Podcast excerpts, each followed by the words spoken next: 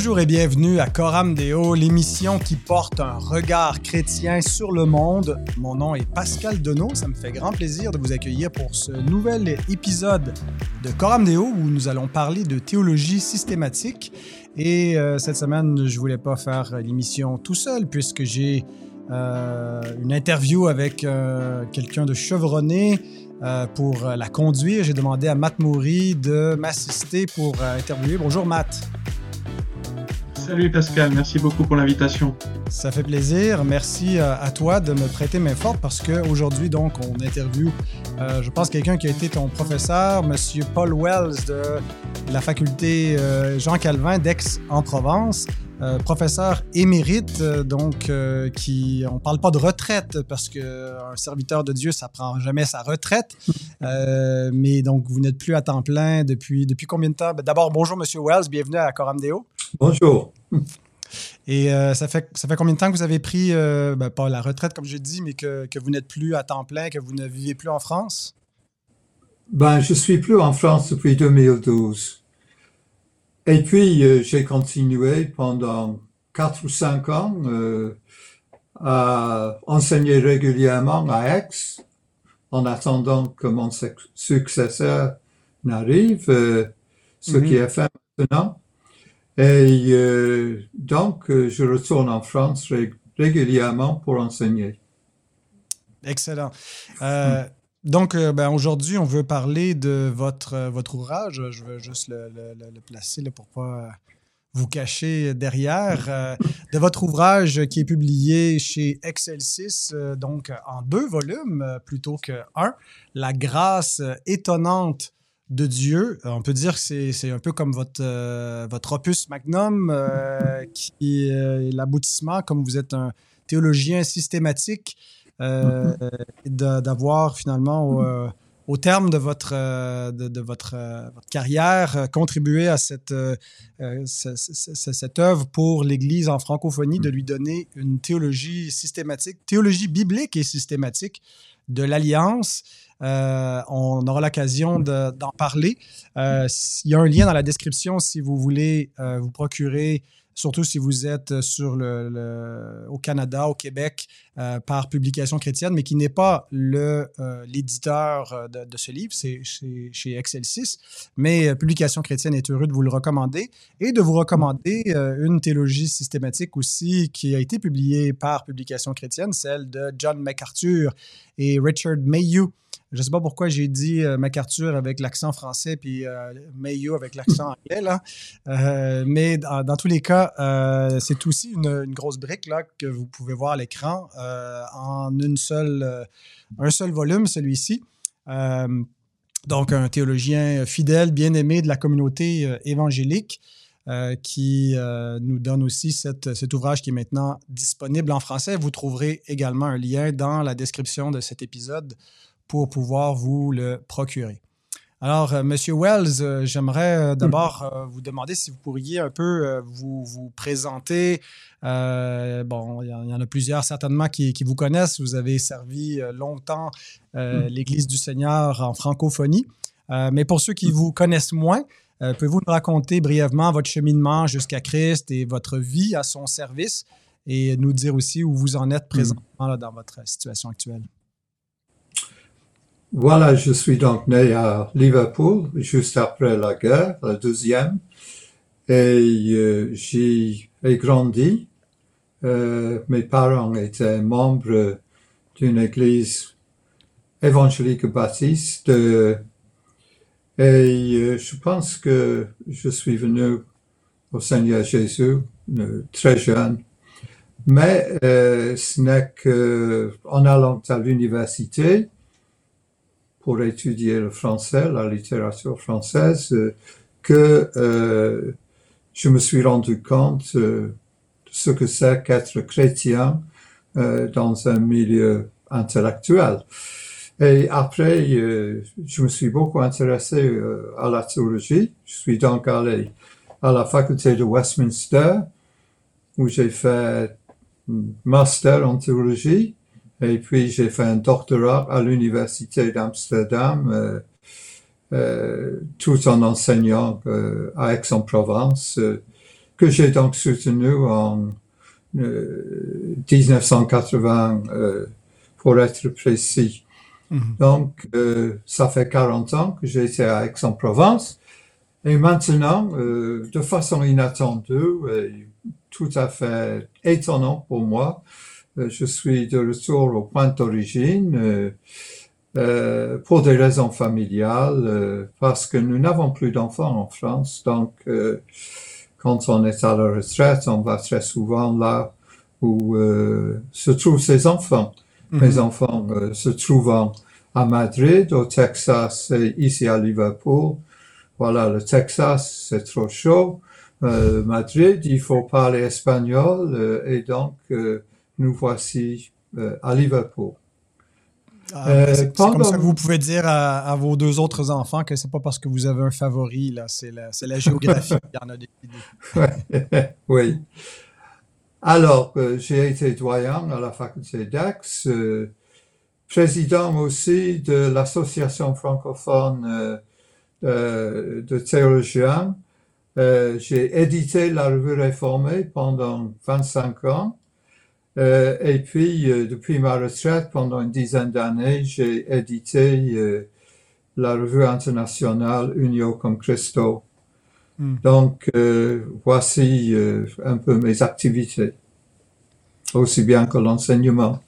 Excellent, excellent. Vous avez dit en, en- en introduction que euh, c'était une église baptiste que vous fréquentiez, mais si je ne m'abuse, en cours de route, vous avez opté pour l'option presbytérienne. Qu'est-ce qui s'est passé? Oh, c'est une longue histoire. Et euh, euh, une expérience au Québec a contribué à cela, mais je ne vais pas donner le détail. D'accord, d'accord, c'est bon, Ouais, c'est bon. voilà. Peut-être off record, je vous demanderai, euh, poserai plus de questions. Ouais. Excellent. Alors justement, euh, Monsieur Wells, vous avez euh, enseigné et vécu en France pendant 40 ans et j'avais envie de vous demander, est-ce que euh, vous avez euh, eu des influences euh, françaises francophones ou est-ce que vous vous considérez plutôt comme un théologien euh, anglo-saxon? Euh, jamais de la vie, hein. mes influences sont mes étudiants qui m'ont posé beaucoup de questions, évidemment. Pour donner un exemple, un de mes étudiants, lors d'un cours sur la prédestination, m'a dit tout cela va contre euh, l'idéologie française de l'égalité. Voilà, c'est le genre de questions qu'on ne pose pas dans le monde anglo-saxon, euh, au moins jusqu'à très récemment. Euh, et mes influences théologiques euh, étaient enracinées en France, avant tout Pierre Courtial, qui était mon mentor pendant quelques années. J'ai travaillé avec lui sur Aix-en-Provence. Pierre Marcel, que j'ai bien connu. Et puis derrière ces deux grands personnages, euh, Auguste Seff, euh, mais euh, plus que ces figures françaises, il faut indiquer la tradition réformée confessante, avec en tête le grand théologien Herman Bavinck, et puis ceux qui l'ont précédé, Turretin, Calvin, euh, voilà, je me situe dans la tradition augustinienne euh, et la tradition réformée euh, confessante, Mhm. la tradition des confessions. Et donc, ce sont là mes grandes influences. Et bien sûr, j'ai, je me suis pendant tout mon temps en France efforcé de m'exprimer vis-à-vis d'un milieu culturel français euh, qui était très changeant pendant euh, mes 40 ans d'enseignement. Voilà. Mhm. Ben, Est-ce que, euh, est-ce que je peux vous demander, ah pardon, vas-y. est-ce que je peux vous demander qu'est-ce qui a changé justement entre le début, euh, donc euh, 1972, 74 et puis 2012? Qu'est-ce qui a changé euh, dans le paysage français? Euh, ça peut être intéressant de, d'y réfléchir. Euh, Est-ce que dans un certain sens, ça a été plus difficile pour la foi réformée? Euh, disons, euh, oui, plus difficile, mais euh, par rapport au contexte social, quand je suis arrivé en France, euh, c'était juste après 68. Et donc, les étudiants étaient très contestateurs hmm, sur tous les plans. Et euh, après, on a vu euh, augmenter l'individualisme et euh, les étudiants sont devenus euh, beaucoup plus individualistes alors qu'au début, ils étaient euh, tous à la recherche d'une communauté. Hein. Donc euh, euh, là, il y avait une évolution des attitudes. Mais maintenant, je pense qu'on est de retour à une sorte de phénomène de groupe qui pèse euh, sur beaucoup de choses. Hein. Voilà. Mhm. Hmm. C'est euh, intéressant le, le- de, de- ouais, de réfléchir comment euh, le- un peuple peut, euh, peut évoluer, comment sa pensée, tout ça Mm. doit avoir aussi des répercussions euh, sur la façon Mhm. dont, dont on fait la, la théologie. Ouais. Euh, ben aujourd'hui, donc, on veut, on veut parler de, de cet ouvrage. D'abord, on veut vraiment vous remercier. C'est un, un beau legs, euh, un bel héritage que vous laissez, Mm. euh, à- en plus de, de- de vos autres ouvrages, aussi Mm. dans, la, la- dans la branche de la, la théologie systématique. Pouvez-vous nous, nous- nous raconter, il y a toujours une histoire qui entoure un livre, qu'est-ce qui amène quelqu'un à, à- à s'attaquer à un projet d'écriture, euh, puis c'est quand même un projet qui était d'envergure, euh, une systématique comme ça en deux volumes. Mm. Euh, quel, quel, quel a été le, le contexte qui vous a conduit donc à écrire cette systématique? Je me suis toujours posé la question si j'allais écrire quelque chose de cet ordre hein, pendant ma retraite. Mhm. Et euh, ça me faisait peur parce que je me sentais pas du tout préparé à écrire cela. Mais euh, je suis arrivé euh, en 2019 euh, à avoir la conviction qu'il fallait faire quelque chose parce que les années avançaient et les forces diminuent. Donc, je me suis consacré à cela pendant deux ans. Et euh, j'ai terminé ce, cet ouvrage euh, euh, juste avant le commencement de, euh, du lockdown ici, euh, Mhm. du confinement Covid-19. hein. Donc, euh, pendant deux ans, je me suis consacré à cela. Et euh, contrairement à euh, mon attente, euh, vous voyez, j'avais énormément de matériel de mes cours, des milliers de pages de notes de cours. Euh, j'avais imaginé que j'allais réécrire mes notes de cours. Mais une fois assis euh, avec un plan, euh, j'ai trouvé que mes notes de cours ne correspondaient pas du tout à ce qu'il fallait écrire. Il y a des traces des notes de cours et des cours là-dedans. Il y a aussi des traces euh, d'articles que j'ai écrits, mais euh, j'ai écrit cela euh, dans une sorte d'élan créatif, si vous voulez, mais sans beaucoup, beaucoup utiliser mes cours en tant que tel. hein. Donc, Mhm. euh, euh, et ça évoluait tout au long de la production littéraire, ma façon de faire. J'avais le souci aussi de dire les choses euh, de façon pratique et compréhensible pour les lecteurs, et donc euh, avec des illustrations, des encadrés, euh, etc., qui euh, stimulent la, la réflexion. Donc, euh, euh, voici comment j'ai écrit cela euh, euh, Mhm. sur un élan qui m'a pris deux- années. Mhm. Et euh, voilà. Est-ce que, bon, il y a des, des théologies systématiques, il y, en, il y en a beaucoup, surtout euh, en anglais, mais on commence à en avoir quel- quelques-unes en français grâce aux traductions. Euh, comment euh, vous diriez que votre ouvrage se compare à, à d'autres ouvrages du même style? Oui, euh, j'ai une approche un peu particulière parce que dans le contexte où nous vivons, je me suis rendu compte que les questions qu'on trouve normalement dans des théologies systématiques euh, ne sont plus des questions euh, qu'il faut aborder nécessairement dans ce genre de livre. Et beaucoup de théologie systématique commence avec des discussions sur l'épistémologie, sur la relation entre euh, la théologie, la philosophie, euh, la foi et la raison, etc. Mais il me semblait que la grande question aujourd'hui, euh, dans le contexte mondial, c'est la question de la religion.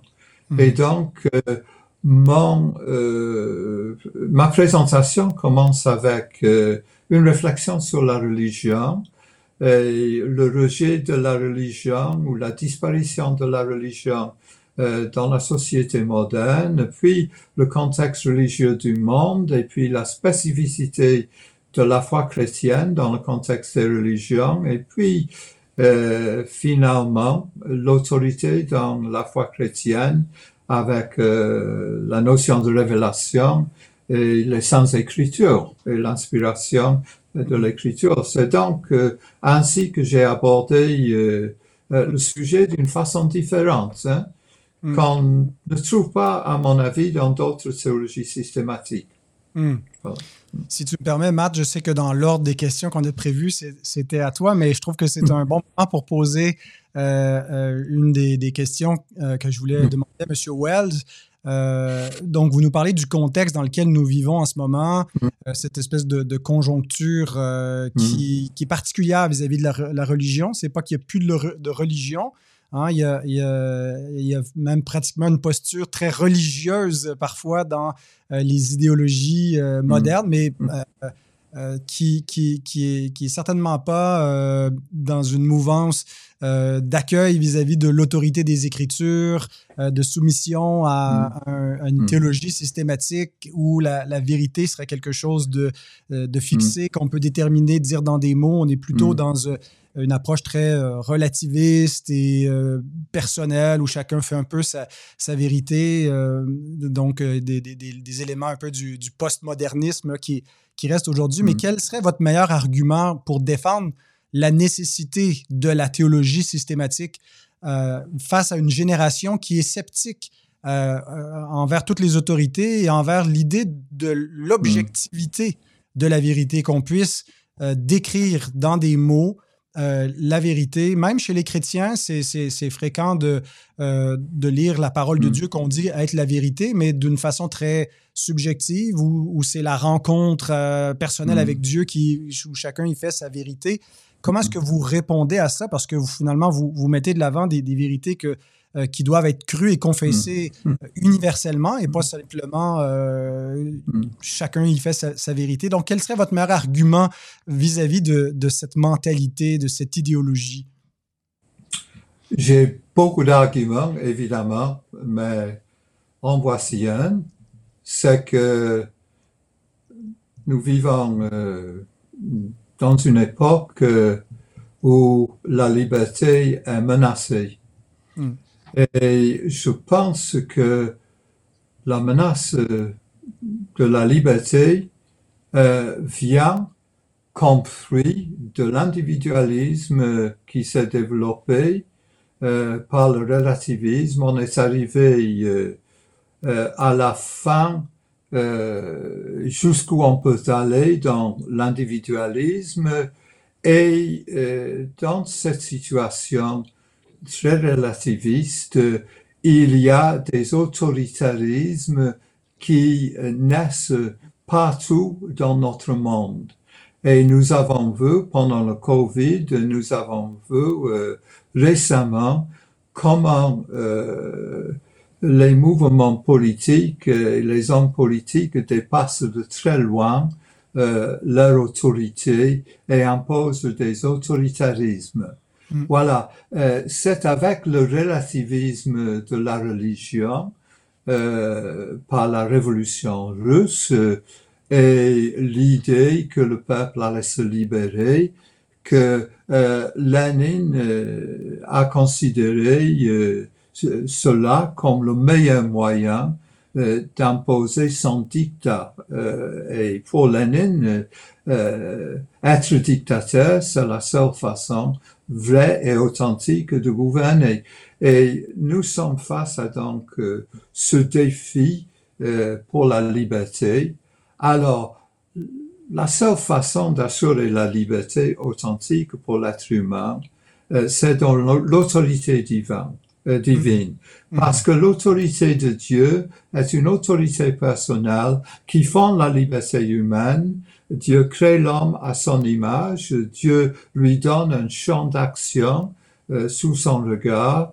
Et c'est uniquement avec référence à Dieu que nous pouvons euh, trouver euh, le vrai sens à nos vies et la vraie liberté. Amen. Alors, par rapport euh, au relativisme, le problème du relativisme, c'est dès qu'on prend euh, dans le relativisme un point fixe, hein, euh, par exemple, un point de vue politique euh, ou un point de vue sur le genre, euh, à ce moment-là, euh, on détruit le relativisme. Parce que dès qu'on prend un point fixe, le relativisme n'est plus. Et ce point euh, domine sur tous les autres. Et ainsi, euh, les idéologies euh, font de belles récoltes aujourd'hui, hein, euh, sur le fond de ce relativisme. Voilà. Hmm. Excellent. Alors, euh, même si vous avez choisi de traiter la systématique d'une manière un petit peu différente, vous couvrez quand même euh, l'ensemble de la matière. hein. Euh, et j'aurais voulu savoir, euh, bien que vous soyez un enseignement, un enseignant, pardon, euh, aguerri, est-ce qu'il y a une doctrine qui vous a posé plus de soucis, peut-être justement dans le fait de vouloir vulgariser ou de la rendre Mm. intelligible pour vos lecteurs? Est-ce qu'il y a une doctrine en particulier sur laquelle vous avez Mm. sué euh, un peu plus qu'une autre? Ben, il y a deux ou trois. Hein. Euh, euh, la doctrine de la Trinité, euh, évidemment. La personne de Christ, les deux natures, dans la personne unique de Christ. Et euh, mon grand, grand problème avec euh, ces doctrines, c'est que vraiment, j'avais peu de place pour les développer euh, dans l'ensemble euh, global de l'ouvrage. Et donc, euh, j'étais un peu, voilà, gêné par tout ce que je pouvais pas dire hein, et pas développer. Euh, et puis, une autre doctrine qui m'a donné un peu de peine, c'est, euh, voilà, du fil à retordre, pas de la peine, mais c'est Mhm. la notion du ciel. Hein, parce que il y a tellement de choses que nous ne connaissons pas. Mhm. Hein? Euh, et les choses que nous connaissons euh, sont de l'ordre du mystère et donc par rapport au ciel qui concerne l'avenir, la nouvelle création, tout cela est un mystère de Dieu, aussi bien que la Trinité, la Christologie et euh, la rationalité trouve euh, ses limites face à ces interrogations que nous posons par rapport à ces trois choses. Voilà, Euh, il y a sans doute beaucoup d'autres choses, mais voilà, sur ces points, euh, j'ai galéré un peu. D'accord. En tout cas, je voulais vous encourager parce que euh, à mes étudiants de la FTE, euh, j'ai fait lire euh, les chapitres notamment euh, qui portaient sur la Trinité. J'ai trouvé que sur la question en particulier de la subordination fonctionnelle éternelle, qui a été traitée dans un épisode de Coram Deo il y a pas si longtemps, euh, ce que vous aviez écrit était vraiment euh, très très bien et disait en peu de mots, Mm. de façon ramassée, euh, des grandes vérités fondamentales. Mm. Euh, il me semble que sur le ciel, vous aviez déjà écrit un article euh, qui venait sans doute d'un colloque qui avait été euh, fait euh, sur euh, le ciel et sur l'espérance chrétienne à la faculté. Mm. Et c'était une autre question euh, auquel j'ai pensé. Euh, quel est le Mm. rapport entre cette systématique et vos œuvres précédentes? Parce que pour avoir lu euh, une petite partie de votre œuvre, j'ai pu constater qu'il y avait parfois des rappels, des renvois, et je me suis demandé, par exemple, sur cette question du ciel, à quel point est-ce que vous vous êtes basé sur vos recherches que vous aviez faites il y a une vingtaine d'années euh, Mhm. pour cette conférence, et euh, comment est-ce que vous avez enrichi par la suite? Oui, euh, j'ai développé des choses euh, par mes lectures et par de nouvelles publications que j'ai lues sur ces sujets. Donc, euh, euh, j'ai pu dire des choses dans les articles précédents euh, qui étaient de l'ordre de, de l'esquisse ou de l'intuition que j'ai essayé de développer euh, pour donner euh, voilà une ossature plus complète et plus précise dans la théologie systématique. Donc, il reste toujours encore des choses à développer, évidemment, mais euh, j'ai pensé euh, pouvoir compléter ce que j'avais déjà réfléchi ou euh, abordé et pas tout simplement euh, euh, répéter ou recopier, etc.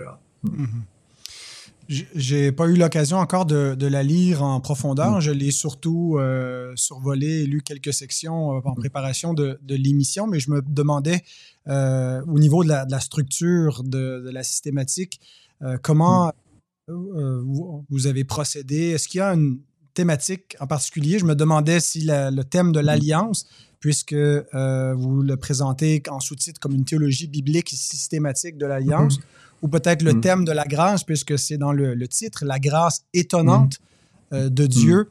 Euh, alors, parlez-nous un peu de cette structure ou des, des, des, thèmes qui vous aident à présenter les vérités ouais. dans un tout cohérent.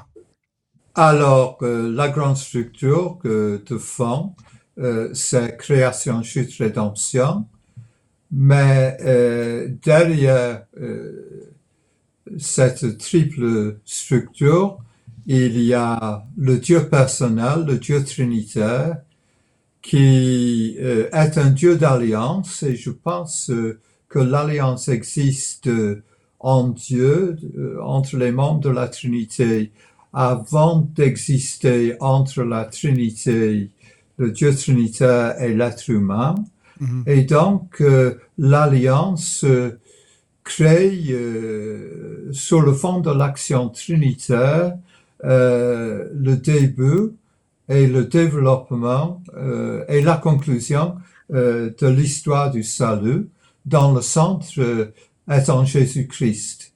Donc, ici, dans le plan, nous avons le développement de l'alliance de la création adamique jusqu'à Jésus-Christ qui est le deuxième Adam l'alliance de grâce dans l'Ancien Testament, euh, la nouvelle alliance euh, euh, dans le Nouveau, et puis euh, la conclusion euh, de l'alliance avec euh, le retour de Christ et la résurrection qui introduira la nouvelle création, où il y aura encore une histoire de l'alliance à vivre entre Dieu et l'être euh, renouvelé à l'image de Jésus-Christ. Hein? Donc, euh, tout se tient euh, en Jésus-Christ et euh, en réalité, si on regarde du centre, euh, ma théologie est une théologie de la médiation. Si on regarde le début, c'est une théologie trinitaire qui fonde l'alliance. Et si on regarde le développement historique, c'est la déconfiture, la déconstruction en Adam et la reconstruction qui a commencé en Jésus-Christ et sera complétée lors de son retour mm. en gloire. Hein? Donc, il y a plusieurs thèmes là qui se rejoignent, euh, qui font l'unité de l'ouvrage.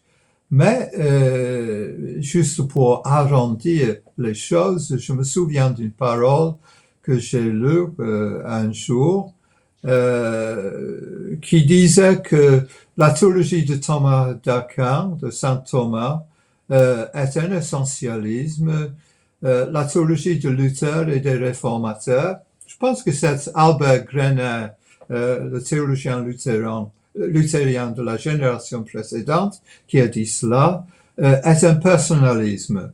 Et je souhaite avant tout que euh, ma théologie soit un personnalisme où on trouve le Dieu vivant de l'alliance, où on euh, peut arriver à vivre pour le glorifier. Quoi.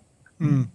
Ben, en tout cas, je pense que l'alliance est certainement la, la, bonne façon de connecter euh, mm. en fait, ces, ces, ces, deux, ces deux qualificatifs, mm -hmm. euh, ces deux branches ouais. finalement de la théologie mm. que vous présentez, théologie mm. biblique et systématique, puisque ce, ce thème-là euh, nous permet de, de voir mmh. l'unité de l'Écriture, mmh. la, la, question de l'alliance, de voir euh, le, le, le, plan mmh. de Dieu d'un bout à l'autre euh, bien qu'il y ait plusieurs alliances, il y a aussi Mm. euh, un, un seul plan de, de rédemption Mm. euh, qui, qui est une, une seule alliance de grâce, mais qui vise finalement à, à Mm. rectifier une alliance des œuvres euh, brisées.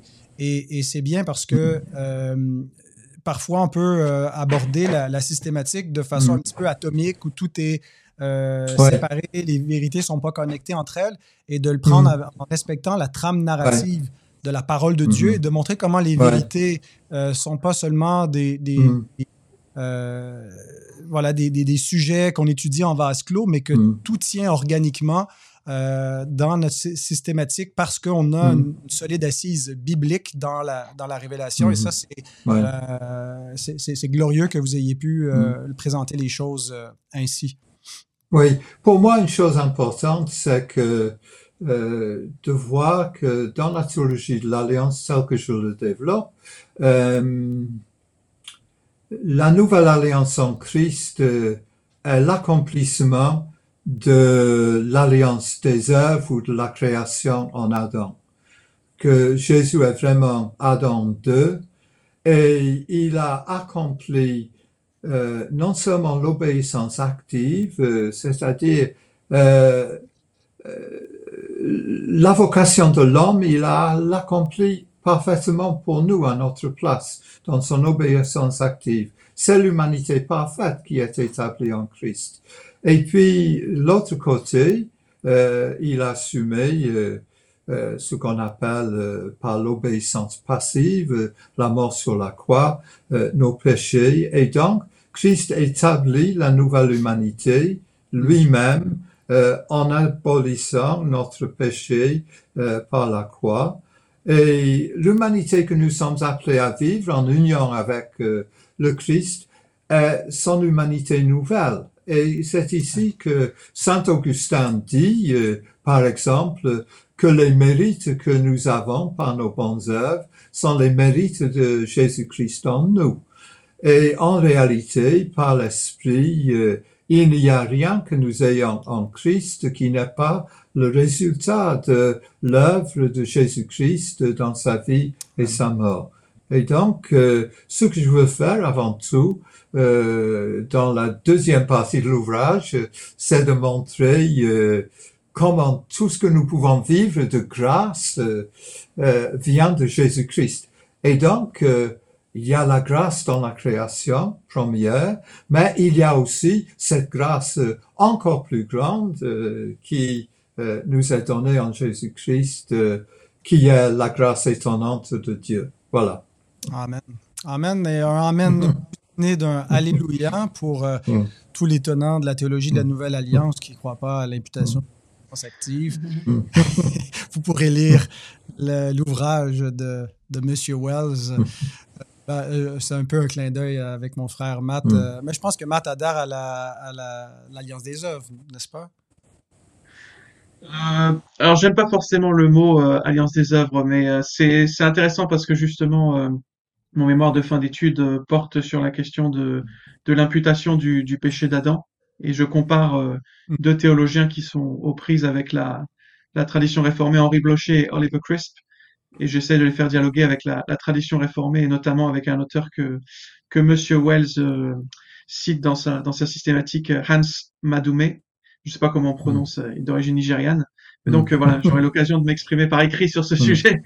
Mais euh, en tout cas, moi j'ai eu beaucoup de plaisir à lire. Alors je le confesse, j'ai lu le premier volume et j'ai picoré un petit peu le deuxième volume, mais je me rends compte que ça fait tout de même euh, 1300 pages. Et parmi les mutations euh, qu'on a pu voir euh, ces dernières décennies, que vous avez sans doute euh, pu voir ces dernières décennies, c'est le fait que la lecture est de moins en moins aisée, notamment pour la nouvelle génération Mm. peut-être à cause de la technologie. Quels seraient les conseils que vous pourriez donner à un jeune qui souhaiterait se lancer dans la lecture, euh, mais qui se dirait, bah, les deux volumes, c'est, énorme, je sais pas si je peux y arriver. Bien. Euh, c'est peut-être pas le livre pour lui ou elle. Euh, euh, ça dépend du niveau. hein. Et je pense que une personne qui a fait des études universitaires ou qui a lu déjà un peu de théologie euh, peut bien entrer dans la lecture de mon livre sans trop de difficultés. Parce que finalement, j'ai essayé de l'écrire de façon lisible. je voulais que ça se lise comme un roman, alors que les théologies systématiques sont très souvent un peu sèche et aride, scolastique, etc., académique. Euh, je voulais que euh, il y ait un souffle euh, dans cet ouvrage. Hein. Mm-hmm. Et donc, si une personne est bien disposée à approfondir le peu de théologie qu'il ou elle a déjà, je pense que il faut se lancer et puis, comme avec les piscines, euh, c'est en se lançant dans les eaux profondes qu'on trouve euh, que nager n'est pas si difficile que cela. Hein? Et donc, euh, au lieu de flotter sur, à la surface des eaux en plongeant, mm-hmm. et, oui, comme pour tout ouvrage qui est un peu complexe, il faut un peu de discipline, il faut s'appliquer, euh, euh, il faut en vouloir. Hein, euh, et si, si on n'en veut pas, il y a peut-être des ouvrages plus simples qu'il faut choisir. Mais bon, je, je, pense que dans cette perspective-là, ça peut être utile pour des étudiants en théologie, par exemple, en première, deuxième année de théologie, pour des gens qui sont anciens dans l'Église. Et euh, c'est même possible de lire des chapitres qui ne sont pas trop longs. J'essaie de limiter tous les chapitres à 20 pages. Et puis, euh, avec des questions, euh, mm. je pense que c'est pas impossible à envisager de discuter en groupe contenu des chapitres de façon abordable. Hein. Mm. Voilà. Absolument. Justement, euh, justement, je voulais, euh, je voulais parler de cela parce que euh, j'ai trouvé très intéressant qu'à la fin de, de, chaque chapitre, vous avez des, des suggestions de, mm-hmm. de, lecture biblique et mm-hmm. aussi des questions pour voir si on a bien retenu et même des lectures complémentaires. ça m'intéresserait de, de, savoir. alors, vous avez déjà commencé à répondre, mais vous envisagez effectivement que ça puisse être lu de manière individuelle, mais aussi de manière mm. collective. Est-ce que vous avez des témoignages peut-être de, de conseils d'église, de conseils d'anciens euh, de diacres euh, ou de groupes euh, groupe d'hommes, pourquoi pas, groupe de, de dames, peut-être un peu ambitieux, qui, qui utilisent votre ouvrage. ça m'intéresserait de, de savoir. Ben, pas encore, mais j'espère que ça viendra. Hein, et euh, ce serait pas impossible que dans un institut biblique ou une faculté de théologie, par exemple, ou même dans un groupe de lecteurs dans une église, euh, euh, qu'on utilise ce travail euh, et les questions euh, pour une réflexion de groupe après la lecture euh, de chaque chapitre. Hein. Hmm. Oui, absolument. Peut-être juste en, en terminant, une chose que moi j'ai trouvé intéressante, de, de, vous, vous mettez un peu la, le, travail de la, théologie dans, un contexte particulier euh, en présentant deux changements de paradigme. Un, euh, il y a très longtemps, euh, au quatrième siècle, et aujourd'hui, un changement de paradigme où l'Église passe d'une posture à une autre vis-à-vis de la culture dans laquelle elle se trouve. Ben, pouvez-vous nous expliquer un petit peu ces, changements de, paradigme au quatrième siècle et celui euh, que nous vivons actuellement au 21e siècle? Et pourquoi est-ce que ces, changements euh, sont pertinents pour présenter euh, votre théologie systématique?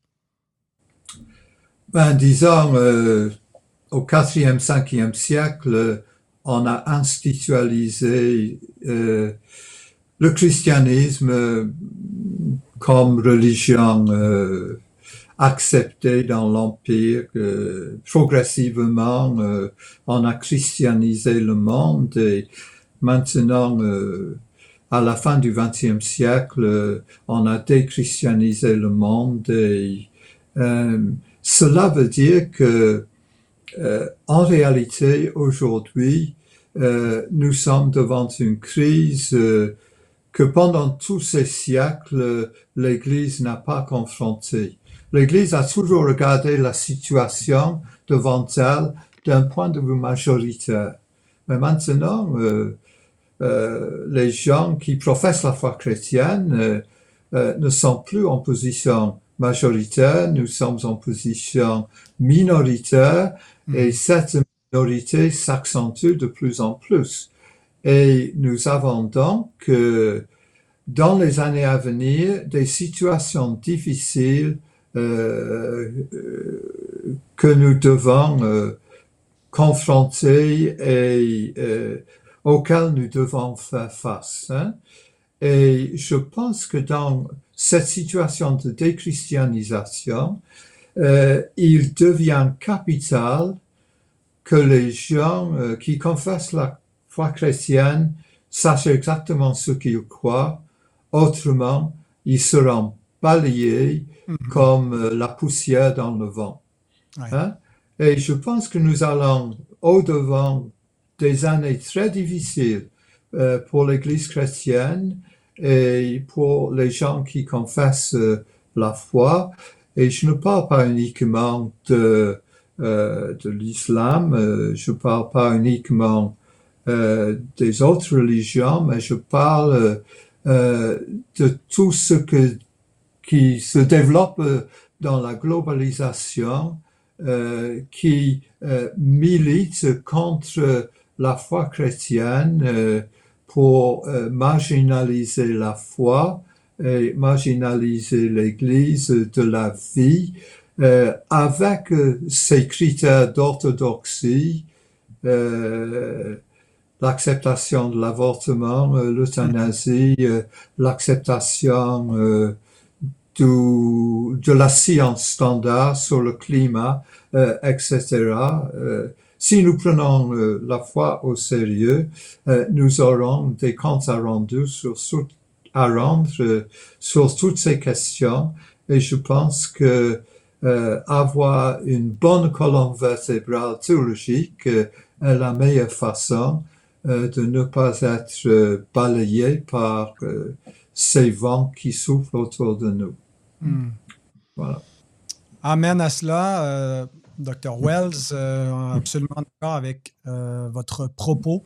Euh, dans un monde qui, qui change, ben, il faut s'accrocher à un Dieu qui ne change pas, qui ne varie pas, euh, et à sa Oui. parole qui est un sûr rocher. Mm. Et c'est ce que vous nous aidez à faire euh, dans cette théologie systématique. Donc, la grâce étonnante de Dieu chez euh, Excelsis, vous trouverez un lien pour euh, pouvoir vous le procurer, euh, mais c'est facile aujourd'hui. Vous pitonnez Google et vous n'avez même pas besoin qu'on vous mette le lien. Vous allez pouvoir le retrouver aisément. Merci beaucoup à la fois pour cet ouvrage, mais aussi pour l'entrevue d'aujourd'hui. Feel I'm knocking on heaven's door. Knock, knock, knocking on heaven's door. Knock, knock, knocking on heaven's door. Knock, knock, knocking on heaven's door. Hors propos, euh, vous nous disiez avant qu'on lance l'émission que vous n'êtes pas vraiment sur les réseaux sociaux, ni Twitter, ni Facebook, euh, rien de cela. Mais pour ceux qui voudraient peut-être euh, retrouver un peu de votre travail en ligne ou des sermons, je ne sais pas si vous prêchez à, l'occasion, là où vous êtes à Liverpool, où on peut peut-être vous, vous suivre. Est-ce qu'il y a une façon là, vraiment pour les, vrais groupies? Ah, je prêche en différents endroits et je n'ai pas de blog, j'ai pas de, j'ai pas de Facebook. euh. Euh, je suis en train de penser euh, à l'heure actuelle, euh, avec l'aide de quelques amis, euh, d'établir un site web euh, qui regroupera des articles, des prédications qu'on ne peut pas trouver ailleurs. Donc, j'ai j'ai énormément de matériel, mais pour moi, l'important est de savoir comment euh, faire pour le mieux euh, pour que ce, ce matériel reste disponible. hein. Mm. Donc, euh, je réfléchis à cela sans être arrivé à un projet précis à l'heure actuelle. Mm. Alors, Matt, suggestion, après un café avec Henri Blocher, pourquoi pas un café avec Paul Wells, une série de plusieurs entrevues pour connaître les, les, grandes influences de, de, de sa vie, apprendre à le connaître plus personnellement. Est-ce que tu veux ajouter quelque chose, Matt, avant qu'on annonce le prochain sujet? Ah oui, bah, en tout cas, pourquoi pas pour faire des émissions. On en a déjà fait avec euh, Monsieur Wells, euh, mais je crois que vous avez beaucoup écrit. Donc, si vous allez sur le il y en a un en particulier dont je me suis servi avec des catéchumènes, qui est d'un abord beaucoup plus simple que celui-là. Euh, je me souviens plus du, du, titre, mais je crois que ça traitait aussi des grands sujets de, de la systématique, euh, mais d'une manière euh, plus vulgarisée encore. Est-ce que vous, vous vous rappelez du nom Monsieur Wells? La foi, la foi chrétienne en libre accès. Voilà, ouais, ouais c'est ça. La foi chrétienne en libre accès et la foi chrétienne autrement, quelque chose comme ça aussi. Je Mhm. crois. Il y, en a, Ouais. il y a deux versions de ce livre. Mhm. Excellent. C'est ça, oui. Donc, si, si, euh, si la systématique est trop compliquée, vous avez d'autres euh, ouvrages de, de Paul Mhm. Wells euh, d'un niveau euh, plus accessible peut-être pour les ados ou pour les jeunes. Hmm.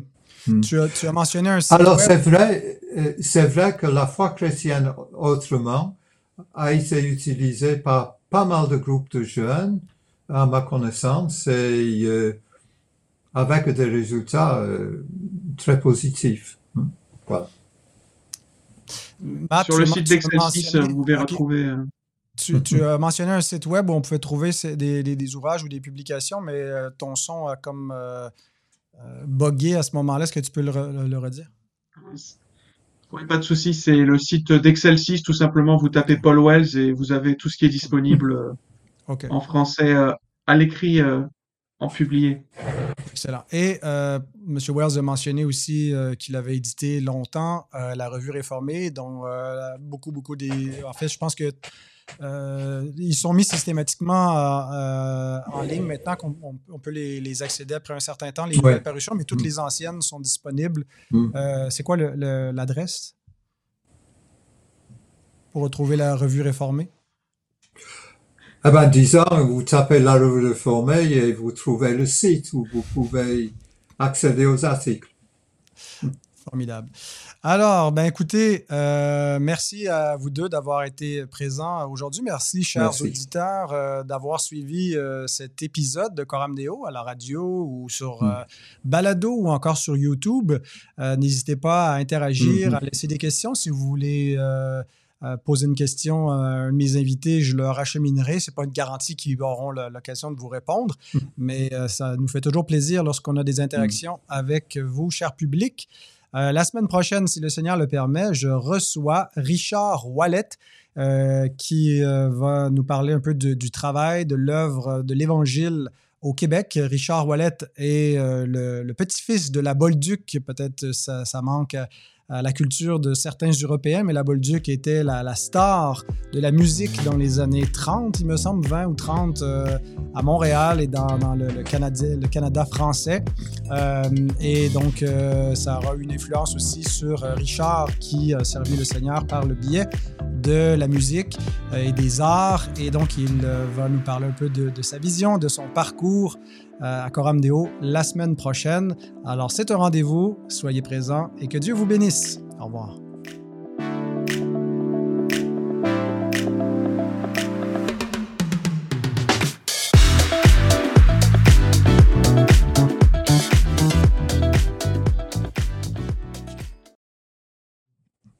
Je crois qu'il y a un camp de foi, et vie réformée, mais il me semble qu'il doit être complet ou pas loin d'être complet, euh, parce qu'il a lieu à la fin du mois. Alors, euh, je crois que c'est pas la peine de faire la pub. C'est plus la peine de faire la pub. c'est bon. Bon, ben, peut-être je vous demanderai simplement, euh, Monsieur Wells, de nous parler un peu de, de ce que vous faites euh, dans votre, euh, votre quotidien, comment on peut vous suivre, si vous avez des un blog où vous écrivez ou des sermons qu'on peut trouver en ligne. Hmm. Quelque chose là à nous partager, une adresse ou quoi que ce soit. Je n'ai pas de blog, je n'ai pas d'adresse, euh, je me garde bien loin de ce monde-là. OK. Alors, vous pourrez dire à, à tous ceux qui veulent vous rejoindre que c'est pas la peine. Oui. D'accord. Ouais, ben écoute, j'attends de, de vos nouvelles, mais euh, Alexandre Saran est, est partant. Imaginez, M. Wells, on va faire un livre sur les alliances, puis ça va être écrit conjointement le chapitre qui défend la théologie des alliances face au dispensationalisme et à la, à la théologie de la Nouvelle Alliance par un, un, un pédobaptiste et un baptiste ensemble. Ça va être euh, Mhm. l'alliance euh, pédo-credo. Très bien. Je suis pour.